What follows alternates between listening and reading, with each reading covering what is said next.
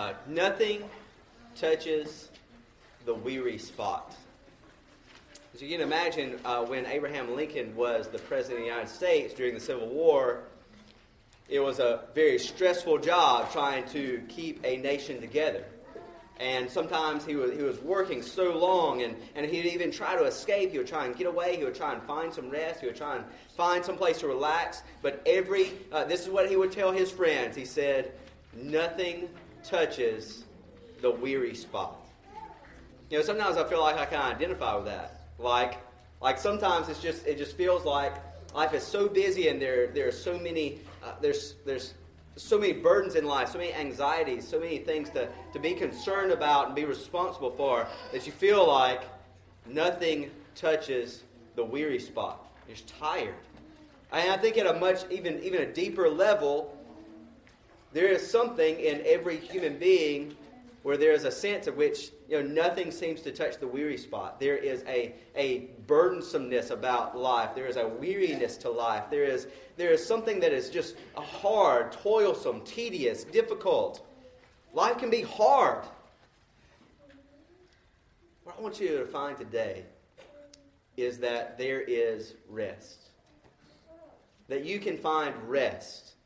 And I hope that you'll find it today by trusting in Jesus Christ. You'll find it here pictured in a very good world that our Lord and Savior, uh, Jesus Christ, all things were made through him and all things were made for him, that God made very good. So turn your Bibles to Genesis 1. Genesis 1. And what I want you to see first is that God gave authority. God gave authority. God gave authority. I'm going to read verses uh, 3 through 27. Uh, we're going to primarily be in verses 14 and following, but I just kind of want to pick up a little bit earlier, get a running start. We'll see the way uh, that God uh, orders His world and fills His world, and we'll see all of that background, uh, and then we will see how God gives authority. So, starting in verse 3, says, And God said, Let there be light, and there was light. And God saw that the light was good, and God separated the light from the darkness. God called the light day, and the darkness he called night. And there was evening, and there was morning the first day. And God said, Let there be an expanse in the midst of the waters, and let it separate the waters from the waters. And God made the expanse and separated the waters that were under the expanse from the waters that were above the expanse, and it was so. And God called the expanse heaven, and there was evening, and there was morning the second day. And God said, Let the waters under the heavens be gathered together into one place, and let the dry land appear. And it was so. And God called the dry land earth, and the waters that were gathered together he called seas. And God saw that it was good. And God said, Let the earth sprout vegetation, plants yielding seed, and fruit trees bearing fruit, in which is their seed, each according to its kind, on the earth. And it was so. The earth brought forth vegetation, plants yielding seed according to their kinds, and trees bearing fruit, in which is their seed, each according to its kind. And God saw that it was good. And there was evening, and there was morning the third day. And God said, Let there be lights in the expanse of the heavens to separate the day from the night, and let them be for signs and for seasons and for days and years. And let them be lights in the expanse of the heavens to give light upon the earth. And it was so. And God made the two great lights, the greater light to rule the day, and the lesser light to rule the night, and the stars. And God set them in the expanse of the heavens to give light on the earth, to rule over the day and over the night, to separate the light from the darkness. And God saw that it was good. And there was evening and there was morning the fourth day.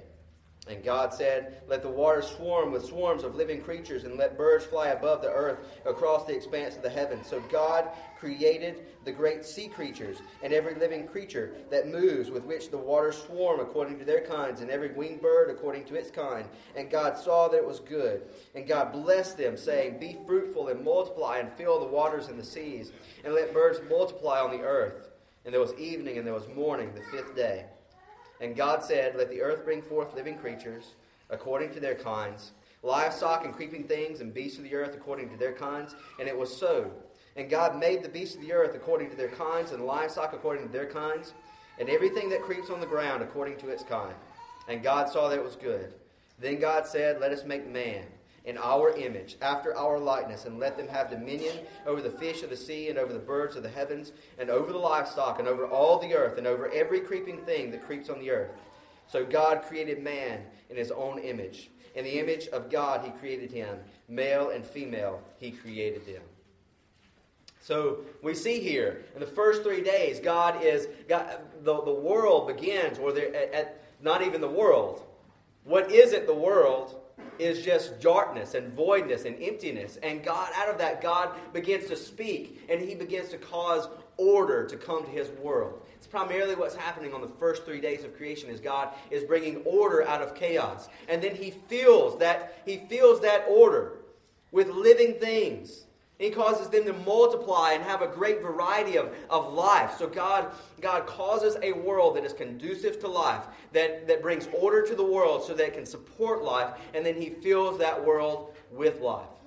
It's primarily what we looked at last week.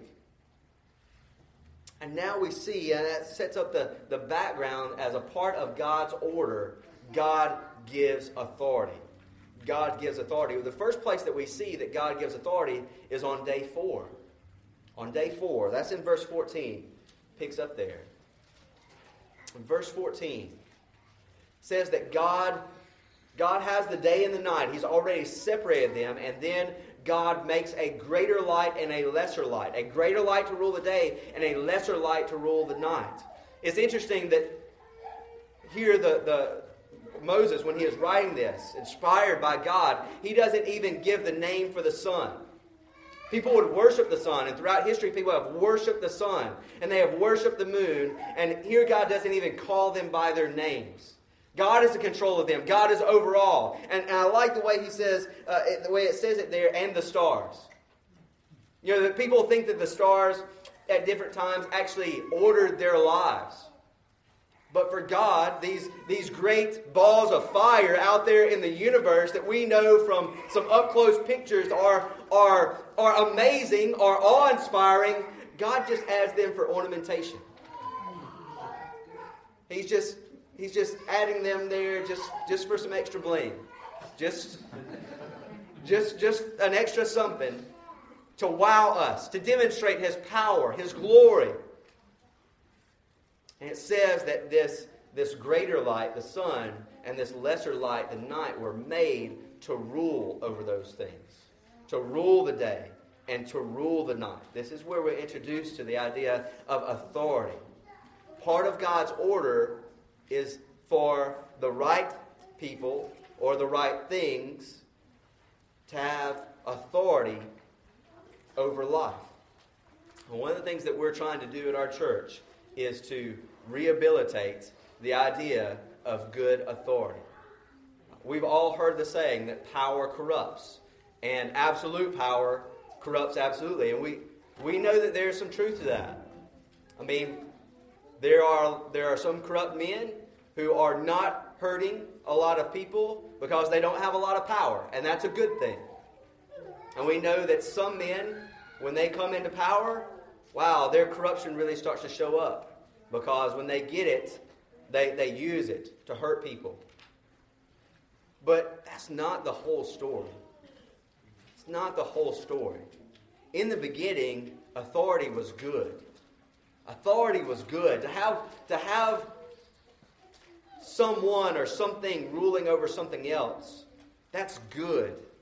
It's a good thing. When God created it, it was good.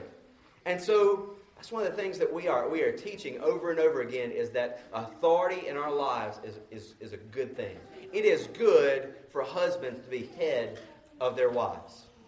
To have authority in that way, to have leadership in that way. That is a good thing.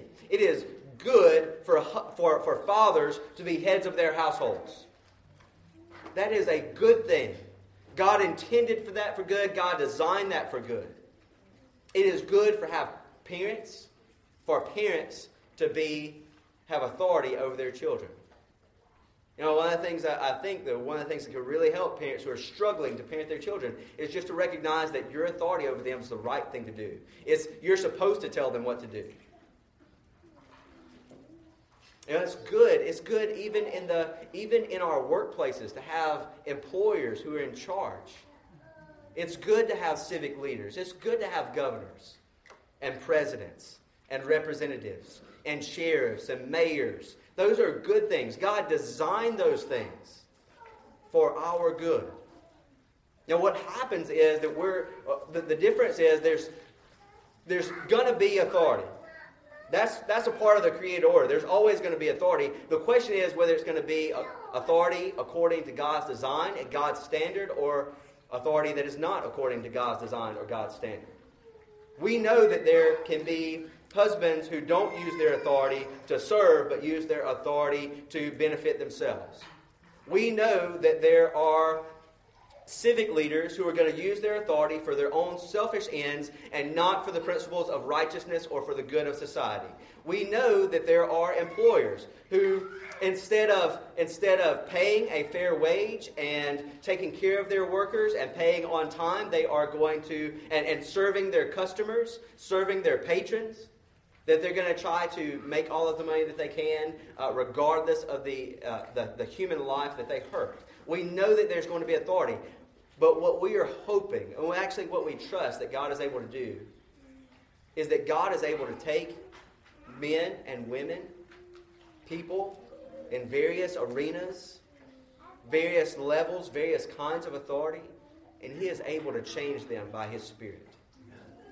And He is able to make them into the kind of authority that, that lines up with God's design and God's standard. So we teach that authority is good and we're glad that the sun rules over the day and that the moon rules over the night. Uh, sometimes when we look at the world, we know that the world is not as orderly as it ought to be. And yet, God is still sustaining the world with some order that makes it possible for us to live for His glory here and now. So we're introduced to order there.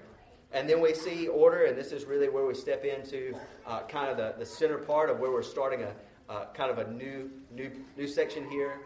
Verses 26 and 27. After God has, has created this world of order, of authority, uh, and He's filled it with life, the pinnacle of His creation is humanity, it is man. Read verses 26 and 27 with me again. It says, then God said, Let us make man in our image, after our likeness. And let them have dominion over the fish of the sea, and over the birds of the heavens, and over the livestock, and over all the earth, and over every creeping thing that creeps on the earth. So God created man in his own image. In the image of God, he created him. Male and female, he created them. God is there. God God is God, God comes to the end of everything that He's made. He says, I want to create an image of myself to rule over. That is, that is the function that human beings have in this world is to be stewards under God. God is the big king, and we are like little rulers over the earth. Is what he designed us. And when he designed us that way, it was to rule. Now, often, often in church history, people have wondered what, what does it mean to be made in the image of God? And I, I, I like what one writer says. He says, well, that's what the rest of the Bible's about, is what it means to be made in the image of God. He, God is holy, we are to be holy. God is righteous, we are to be righteous. God is loving, we are to be loving. We are to, we are to mimic and represent God faithfully in the world. That's what a steward is supposed to do. That is what God's under kings are supposed to do, is represent God faithfully in the world. And we can see uh, pictured here at least a hint of what it means to be made in God's image just in the fact that we rule. God rules, we rule. And we're here to rule in faithful ways. The ways when we rule the world faithfully, when we take what we have given, been given responsibility over, the arena of life, parenting, marriage, being an employer, an employee, being governed or being a governor. In every area of life where we have some, some responsibility and some leadership and some authority, when we use that faithfully, we represent God faithfully to the world. That is what God, that is the way that God designed it to be. We also see here that all human beings are made in the image of God. male and female. So while we, while we rightly, according to Scripture, celebrate authority, we celebrate authority. We're not ashamed of talking about authority. At least we're trying not to be. Mm-hmm. All right? It's not easy in this world. We're not ashamed to talk about authority, talk about good authority. In any place where people use authority to hurt other human beings, we are against that. We oppose that. God opposes that. We abhor that as what is evil, and we cling to what is good. Amen. And so, little boys, little boys, when daddy tells you not to hit girls, we are trying to train you for authority. And when mama, when mama tells you to not hurt animals that you don't need to hurt, she's training you for authority. Your parents are training you. And young men, young men, all men, young men, when when you look at women lustfully and you objectify them and you treat them as, as things to serve you rather than, than things to be uh, people to be protected and loved and cared for, you are, you are dishonoring God. You are sinning against God. You are using the authority that you have been given. You, God created you, young men, Men of all in all places, God designed you to care for and protect women, not to abuse them or to use them. And all of us, in some way, have probably been victims of bad authority. And that has, in some cases, embittered us against authority. It has caused us to be, uh, to be suspect of authority. Uh, please don't be. Please I, I know, I'm not saying that you shouldn't be cautious. I'm just saying that the possibility, the hope for good authority is there in this world. I want you to, it, I want you to come to church. I hope that you will see here, see here examples of good authority. You'll see, you'll see men who are good husbands. You'll see men that you can trust. You'll see fathers who are good fathers, fathers that you can trust. You'll see, you'll see mothers who, who aren't uh, overbearing to their children, but they are, they are patiently uh, watching over their children and having authority over their children and doing that in good ways. Well, you, can, you can come and you see models of good authority. Don't give up hope for good authority. A lot of people have given up hope that there can ever be good authority, and they want to try and exchange authority for pure, pure egalitarianism. That there is, that everybody has the same role in every area of life. And you know what that leads to? It leads to chaos. That leads to chaos. You want to know why there's chaos in families or chaos uh, with children, chaos in every area of society? Is because, uh, to, to a large degree, because people are not willing to say that there are there is such a thing as authority and it's good and you ought to do it right. Here's the right way to do it. We believe that. We don't live that way. And that's what that's what human beings were designed to do. To have authority in this world, to have good authority in this world. To rule this world rightly. Uh, and that leads us to the next uh, to the next section there that God not only calls us to rule, He not only gives authority, but it also gives commands to those in authority. God gives commands. read verses 28 through 31. It says, And God blessed them. God blessed those who were made in His image. Originally, all things were blessed. Spoke of blessing. He said, He said, good to you, favor to you good things for you. And God blessed them, and God said to them, Be fruitful and multiply, and fill the earth, and subdue it, and have dominion over the fish of the sea, and over the birds of the heavens, and over every living thing that moves on the earth. And God said, Behold, I have given you every plant yielding seed that is on the face of all the earth, and over every tree with seed in its fruit. You shall have them for food. and to every beast of the earth, and to every bird of the heavens, and to everything that creeps on the earth, everything that has the breath of life, I have given every green plant for food. And it was so. And God saw everything that he had made, and behold, it was very good.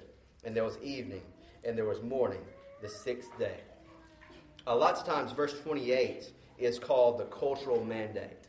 And what, what it means by that is, is it's God's command to go out into the world and to harness the resources of the world and to exercise authority over the resources of the world for good ends. To the reason it's called the cultural mandate is to create culture.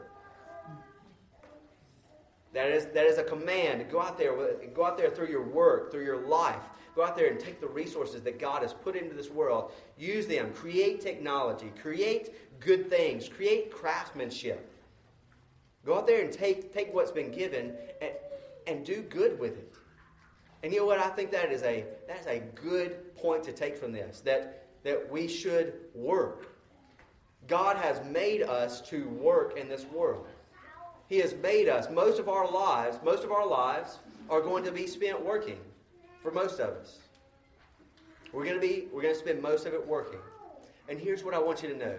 When you work, you are serving a God who worked 6 days to create the world. He worked. He worked for 6 days. And in the beginning, it was good work. It wasn't hard. In fact, with God, you know, there, when you're all powerful, there are no levels of hardness. There is no hard. You know, God just God just worked. He didn't get tired. But he worked. And so when we work, we reflect his nature. We are imaging him in our work. Now, there are a couple of things about the cultural mandate that I kind of want to give uh, just a little bit of a caution against. Sometimes when people talk about the cultural mandate, it seems to me, this is just my impression, that they privilege certain kinds of work over other kinds of work.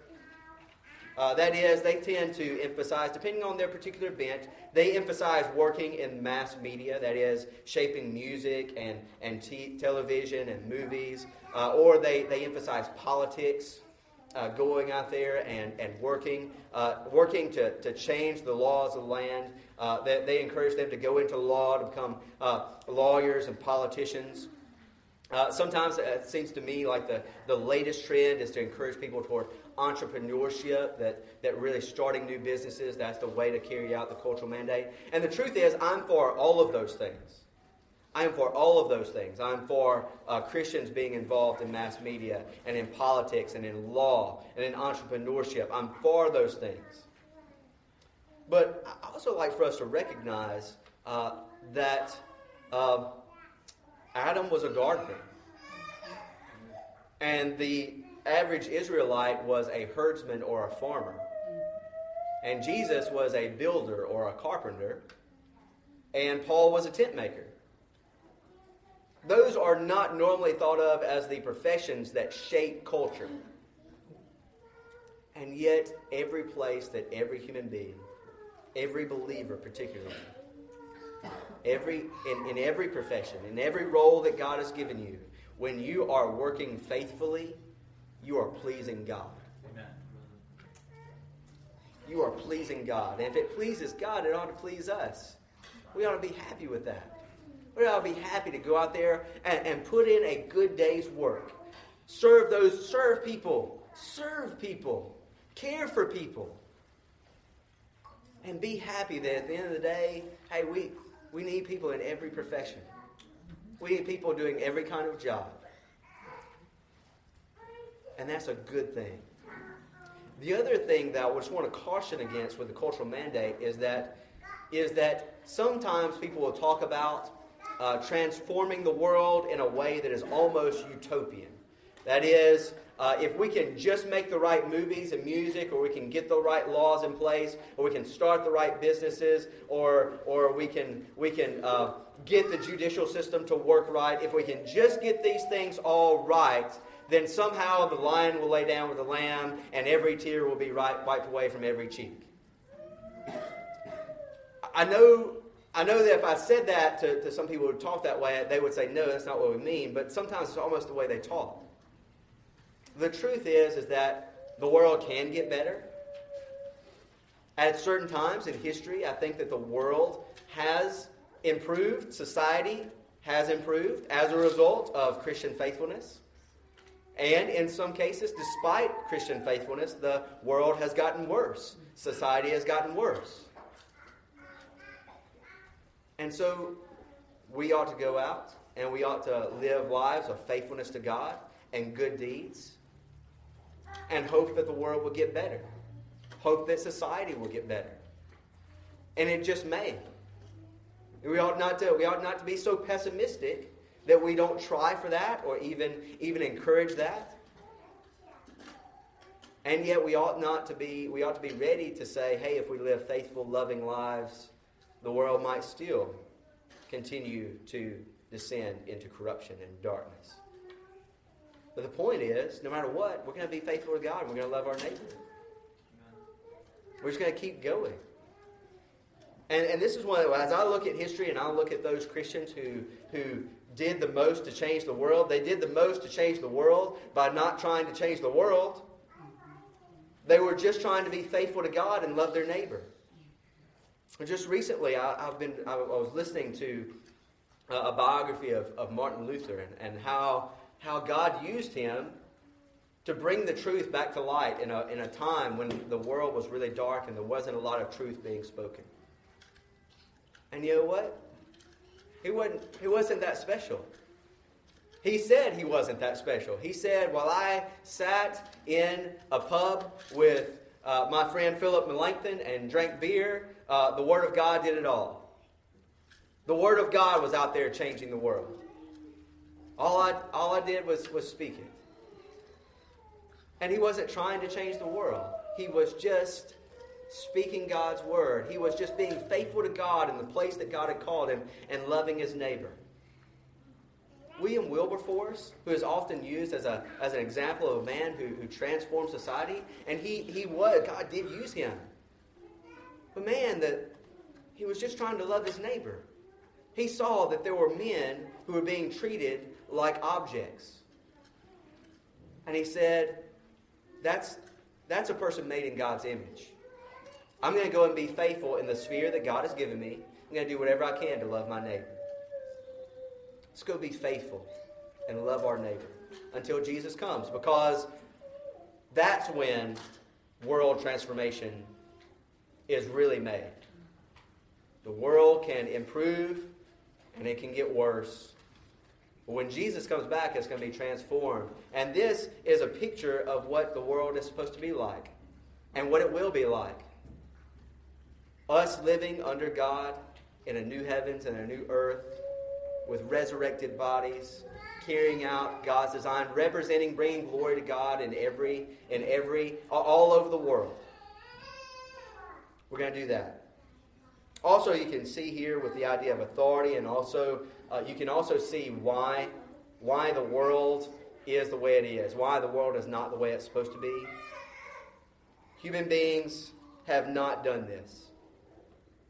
And since we were God's stewards, when man sinned, brought all people into sin, and not only brought all people into sin, also brought the entire created order into corruption until the day that Jesus Christ returns. And then he will make all things right because he is the one who did do this faithfully. He did faithfully represent God in the world. You can also see here the multiplication multiplication that God God's intention from the very beginning was that these representatives that he had made in his image, these, these people who are supposed to be his under rulers, they're supposed to spread out, fill up the whole world. The whole world is supposed to be filled with God's glory, and that means that he doesn't have any idols, but he does have images moving to every part of the world, faithfully representing him in every part of the world.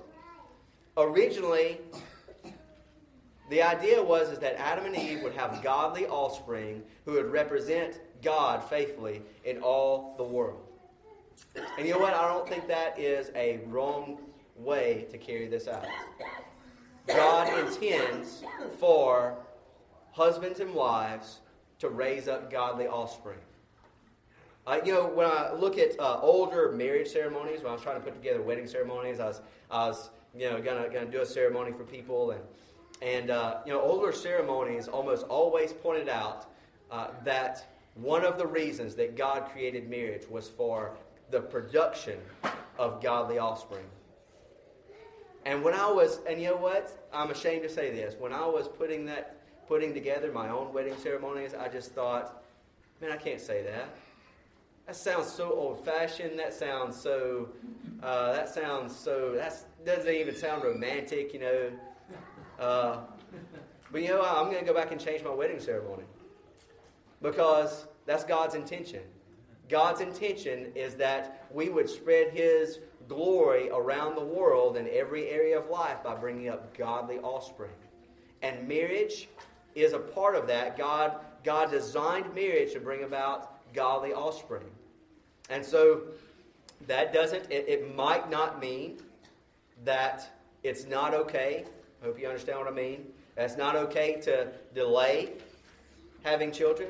It might not mean that. I'm not saying it does mean that. I'm just saying it might not mean that it's, it's okay in appropriate ways to do that. I'm not really sure on that, honestly. So I'm just not going to make any firm statements. But in our culture, there has been a disconnect between marriage and godly offspring. And that's wrong. That's sinful.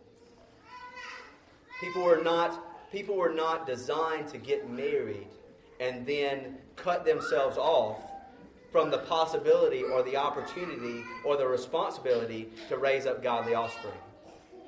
That is against God's design. That is not the way that God created the world. Uh, and we can also see here that, that although it might not mean that we're supposed to have as many children as we possibly can, and again, I say that, might not mean that. Not going to make any firm statements on that, but it might not mean that. But then again, it might. I don't know. We certainly see that there is an encouragement here to raise up godly offspring. The world, the, our culture, our society does not encourage raising up godly offspring. In fact, the world, and I don't even just mean American culture, I mean the world in general, with the exception of the Islamic world, does not promote having children. It's not promoted in Europe, it's not promoted in China, it's not promoted in the United States, but God gives Christians encouragement to raise up, to have and raise up godly offspring. He encourages us to do that. Maybe we should.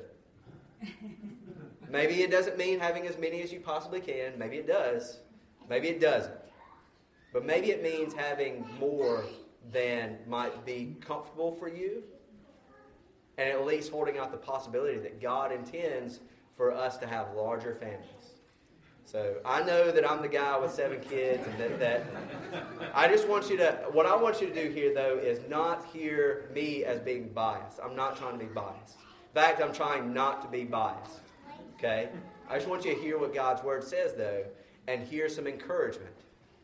Hear some encouragement that maybe you ought to have more kids and raise up more godly offspring for God's glory.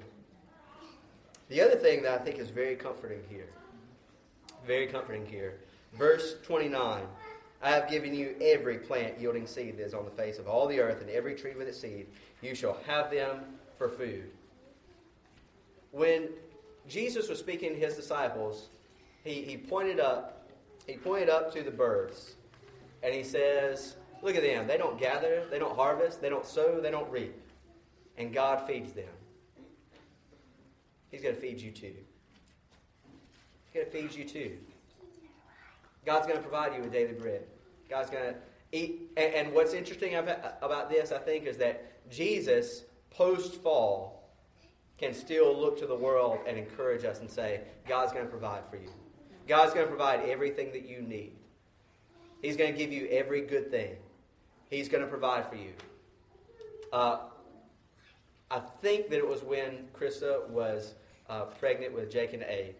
uh, her grandfather, who is not with us anymore, but he was uh, a godly pastor, he said, when God makes a possum, he makes a persimmon. I don't know if that. I don't know if you understand that. I had to think about that a little bit. God, God provides for the birds of the air. He's going to provide for you too. And God, and Jesus' application from that was, "Do not be anxious. Do not be anxious. Do not be anxious." And when God made all these things, it was good. Verse 31 he says, It was very good. This is God, way God made the world. It was very good. I want to. One of the things that gets me excited about Jesus' return is the return of very good returns with Jesus. Uh, the reason why the world is the way it is is because Adam sinned. And as God's king, when he sinned, it brought the whole world into corruption. But then there was a, a one who was a second Adam, Jesus Christ. And he was faithful over everything that he had been given. And he was obedient to the end, even to the cross. And by dying on the cross and rising again, he overcame the very bad that Adam brought into the world. And he made it he made it a sure thing that there is a very good ending coming to go with God's very good beginning. And by trusting in Him, you can be a part of that very good ending. You want to do that? You should want to. You should want to. The last thing is that God gave rest. God gave rest. Look at verses 1 through 3. It says, Thus the heavens and the earth were finished, and all the host of them. And on the seventh day, God finished his work that he had done. And he rested on the seventh day from all his work that he had done. So God blessed the seventh day and made it holy, because on it God rested from all his work that he had done in creation. God rested. And I think that God's intention was that all of humanity, all of mankind, would enter into his rest. All of this very goodness, all of this resting that he did at the end of his creating work, we were supposed to be a part of that. And when Adam and Eve refused to live by God's word, refused to live in God's rest, they found out what it was like outside the garden. There's not rest outside the garden. And God intends for us to enter his rest. To, to, to kind of tease this out a little bit, I want to give some other passages of Scripture because this is a, a theme that goes all the way through Scripture. And I want you to want to be a part of God's rest. So turn over to 1 Kings 8. 1 Kings 8. I want to go to 1 Kings 8 because for, for a few reasons. For a couple of reasons. Number one, I want you to see, I, I think that when an Israelite first heard the creation story and he first heard that God rested on the seventh day, I think that he's supposed to think, oh, I want to be a part of that rest. Oh, I wish I could rest. I think that when we hear it, I think we're supposed to go, oh, I want to rest. I want to rest. I want to rest. I want to be a part of God's rest. I want to be a part of that. And the Bible teaches this. It teaches that we can enter into God's rest. So look at 1 Kings 8. I want to read verses 54 through 56. And we're going to see a picture of God's rest in, in the nation of Israel. It says, Now as Solomon finished offering all this prayer and plea to the Lord, he arose from before the altar of the Lord, where he had knelt with his hands outstretched toward heaven. And he stood and blessed all the assembly of Israel with a loud voice, saying, Blessed be the Lord who has given rest who has given rest to his people Israel, according to all that he promised. Not one word has failed of all his good promise, which he spoke by Moses, his servant. Now, I go here because Solomon is the picture of God's king living faithfully here. Uh, and, I've, and I've said before uh, that in the nation of Israel, the pinnacle of the kingdom In Old Testament Israel was David and Solomon. Under the reigns of David and Solomon, David came in, he put down all of the enemies. And Solomon built the temple, the place of God's dwelling, the permanent place of God's dwelling with his people. And here are God's people. This is right when Solomon had finished building the temple.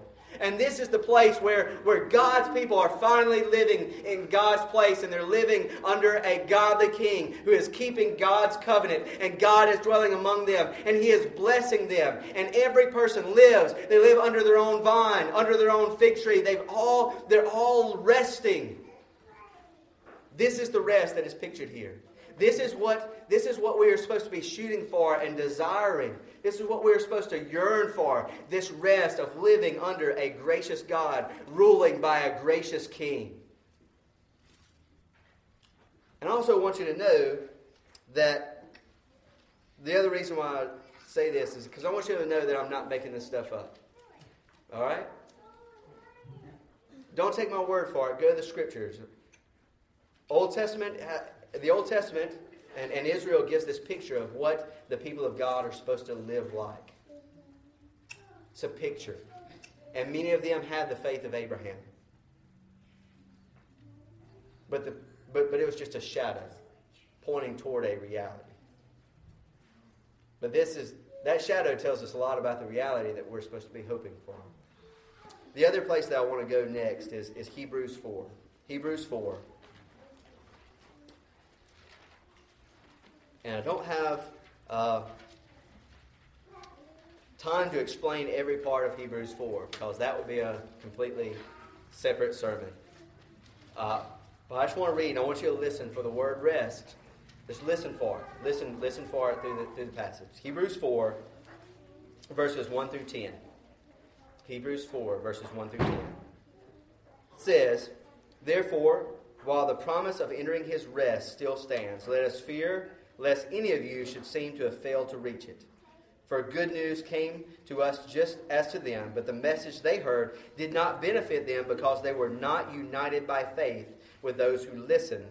For we who have believed enter that rest, as he has said, As I swore in my wrath, they shall not enter my rest. Although his works were finished from the foundation of the world, for he has somewhere spoken of the seventh day in this way. I remember the writer of Hebrews did not have chapter and verses, so he just says, somewhere it's written, uh, Genesis 2, and God rested on the seventh day from all his works. And again, in this passage, he said, They shall not enter my rest. Since therefore it remains for some to enter it, and those who formerly received the good news fail to enter because of disobedience, again he appoints a certain day. Today, saying through David so long afterward in the words already quoted, Today, if you hear his voice, do not harden your hearts. That's from Psalm 95. I encourage you to read that. For if Joshua had given them rest, God would not have spoken of another day later on. So then, there remains a Sabbath rest for the people of God. For whoever has entered God's rest has also rested from his works, as God did from his. So here's, here's all I want you to pick up, just real briefly. In the beginning, God created, He gave rest, and He intended for human beings to enter into that rest. He, he intended for human beings to remain in that rest, and they did not. And then when Joshua brought the people into the land, and when David and Solomon conquered the people, and God's everything is there, everything is there, the picture of it, David can still say, Today, if you hear his voice. All that is from Psalm 95, talking about the rest that we are supposed to enter into. Today, enter into God's rest. Today, when you are hearing this word from God's word, enter into God's rest. Enter into God's rest. And then the writer of Hebrews can say, We who have believed enter into that rest. And there is a rest for us to enter into. So here's the last passage that I want to go to so that we will know how to enter into God's rest. Matthew 11. Matthew 11. 28 through 30. Matthew 11, 28 through 30. Some of you know this by heart. Matthew 11, 28 through 30. That's what it says.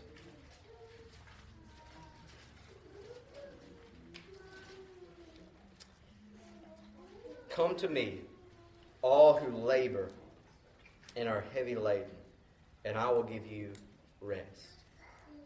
Take my yoke upon you and learn from me, for I am gentle and lowly in heart, and you will find rest for your souls. For my yoke is easy, and my burden is light. The yoke that Jesus is speaking about there is, the, is, a, is a term that would be used for discipleship. If you come out and you follow Jesus Christ, his yoke is easy. It is light, is what he says it is. You know, compared to the compared to the burdensome, compared to the weariness, compared to the tiredness that you feel in your soul, come to Jesus. Come follow him. Believe in him. And you will find rest. I think the world wants rest. I think that we want rest. There's only one place that we can find rest. Only one way that we can find rest. It's by believing in Jesus Christ. Do you want rest for your weary soul today? Today, while you are hearing the voice of God in His Word, believe in Jesus Christ, and you will find rest.